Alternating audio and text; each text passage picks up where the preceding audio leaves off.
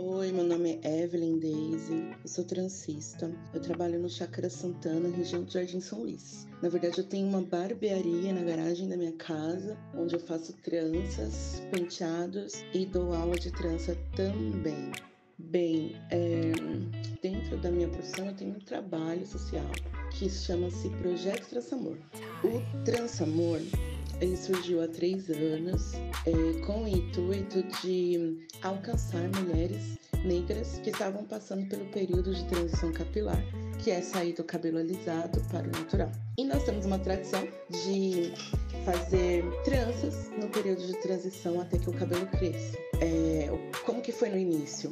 As mulheres recebiam esses penteados por um período que elas, até o cabelo delas crescer, por um período que elas se sentissem confortáveis em usar um cabelo natural, né? E no início foi isso, foi esse tipo de atendimento. E nós fazíamos ações, onde nós fazíamos essas tranças, nós tínhamos um evento esse evento tinha roda de conversa com psicólogas, professoras, é, com temas sobre a estética preta, né, sobre a valorização da autoestima periférica e preta. Nesses eventos também a gente já arrecadava alimento, distribuía para algumas voluntárias, distribuía para essas mulheres que a gente atendia. E a gente atendia também essas mulheres fora dos eventos, nas barbearias parceiras e na minha barbearia. Depois a gente passou, nós passamos a dar aula aqui minha barbearia de tranças e penteados afroperiféricos e barbearia. E essas aulas, algumas são, eram valores sociais e as outras eram de, são de graça.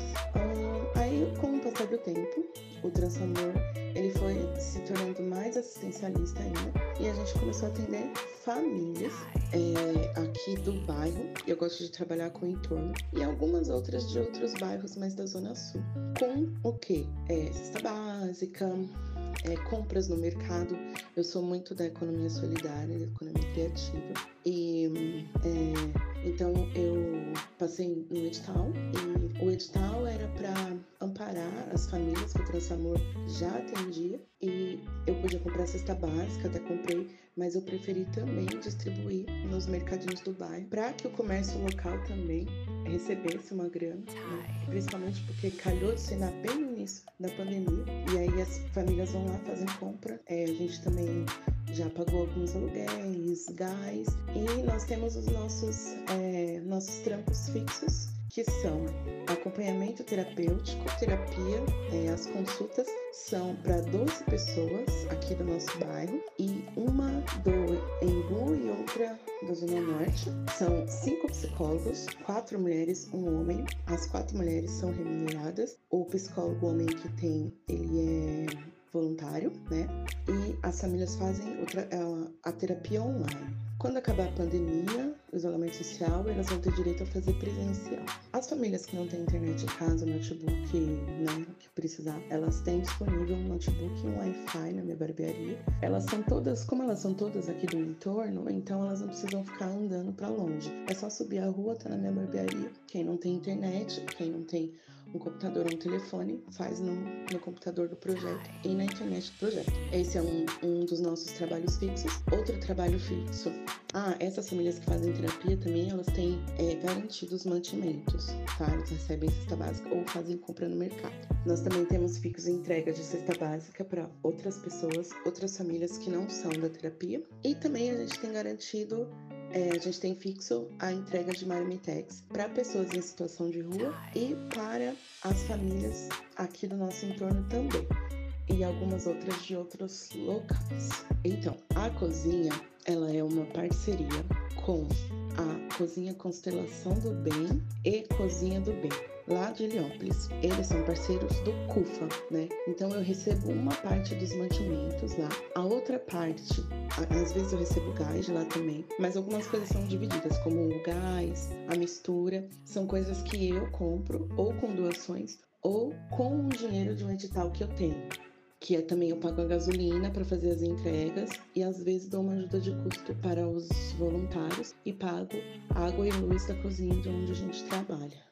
Olha, é muito incerto saber se essas ações, principalmente a da Marmitex, vai continuar após pandemia, né? As cestas básicas eu acredito que vai diminuir muito, mas pode continuar. Mas a terapia e as quentinhas Marmitex, eu não, não tenho como dizer se sim ou que não, porém é mais para não. É muito incerto. Nós estamos lutando para que continue. Olha, o que eu posso falar para as pessoas é que não saiam de casa mesmo. Quer ajudar em projeto social? Ajude, pergunte se a gente está precisando. É, trabalhe com economia solidária, economia criativa, com rede. Ajude o seu vizinho. É, vamos tentar diminuir o possível a vontade das pessoas de sair para trabalhar, para suprir, porque não adianta também se ficar, se tiver morto. E uma mensagem também para quem quer ajudar o Transamor ou outras iniciativas, outros coletivos, outras organizações e projetos, é só perguntar. Tem muito projeto de confiança, tem projetos diferenciados do Transamor. Hoje a gente entrega Marmitex, faz terapia, tem cesta básica e milhares de outras coisas. Mas eu conheço o trampo de mina que é de advocacia, que é para alimentos infantis e inúmeros, né? Então, assim, não deixe de ajudar, mesmo que se for um pouquinho, porque alcança muitas pessoas e o negócio tá ficando cada vez pior, tá muito feio. E se a gente não se unir, o governo não vai dar respaldo nenhum pra gente. Então a gente tem que fazer. Só voltando nas, nos mantimentos, os mantimentos eles são da seguinte forma: eles são uma parte cedidos pela constelação do bem, outra parte por doações tá? Então, assim, a gente precisa muito de doação de alimentos, principalmente legumes, verduras e temperos. E é isso.